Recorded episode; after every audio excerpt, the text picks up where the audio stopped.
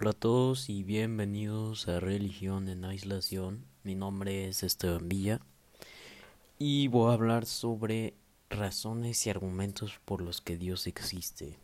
Creo que todos nos hemos hecho esta pregunta, eh, cuestionado a lo largo de nuestra vida. Yo creo que todo el mundo, desde los orígenes del mundo, se han hecho esta pregunta de que si Dios existe. Y en la iglesia, obviamente, se da y te dicen que existe Dios. Pero la pregunta es, ¿por qué y cómo?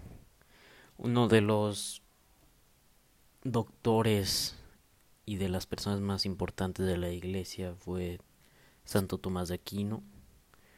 Él es un referente histórico de la filosofía y sus cinco vías para la demostración de que Dios existe es de las más importantes y de las más y de las aportaciones más importantes que ha tenido la iglesia. Y la primera es el movimiento. El movimiento es todo lo que se mueve es movido por otro. En la serie de motores no se puede seguir indefinidamente. Debe haber un primer motor no movido por nadie es decir, Dios. Y ese es el primer argumento de que Dios existe, el movimiento, el causa y efecto. Luego las causas eficientes. En el mundo sensible hay una orden de causas eficientes, sin embargo no encontramos ni es posible que algo sea causa eficiente de sí mismo, pues sería anterior a sí mismo, cosa imposible.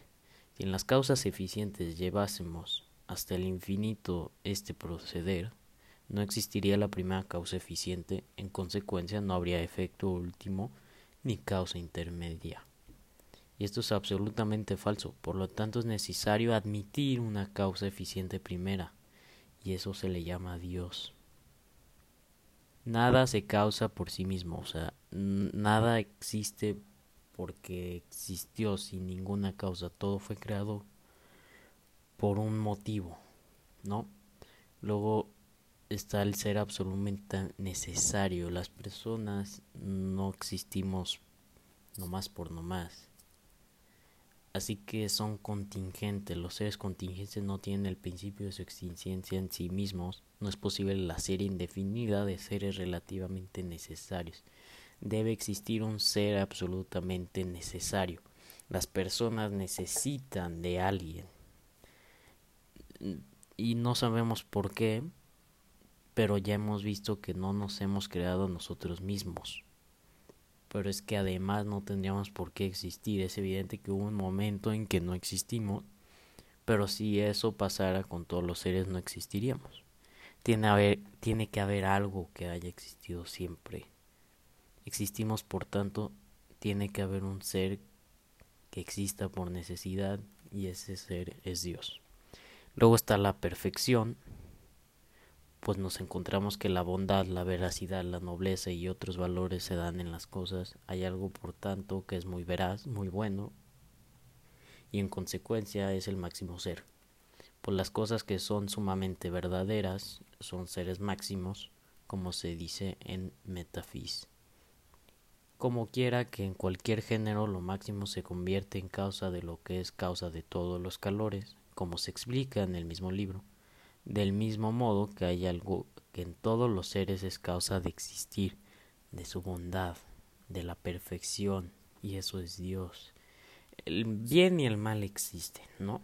Y sabemos que hay una gradación tanto en el bien como en el mal, que puede ser la falta de bien, la falta de mal, por tanto tiene que haber un bien supremo, un ser perfecto, y ese es Dios. Y luego ya está el, el orden del universo, pues vemos que hay cosas que no tienen conocimiento, como son los cuerpos naturales y que obran por un fin. Esto se puede comprobar observando como siempre y a menudo obran igual para conseguir lo mejor, de donde se deduce que para alcanzar su objetivo no obran al azar sino intencionadamente. Las cosas no tienen conocimiento. No alguien no cono no alguien con conocimiento e inteligencia como la flecha por el arquero. Por lo tanto hay alguien inteligente por el que todas las cosas son dirigidas al fin y le llamamos Dios. No es difícil ni hace falta ser un gran científico para ver el orden de, de la existencia, de la naturaleza y del universo también, y el mundo. Y el mundo se rige por una serie de leyes y no puede haber leyes sin un legislador, obviamente. Tiene que haber un ser inteligente que ha ordenado el mundo y que dirige las cosas naturalmente. El mundo no se creó de la nada, sino que tuvo que haber un principio. La teoría del Bang tuvo que hacerla alguien. Siempre hay un fin y también siempre habrá un final. Gracias.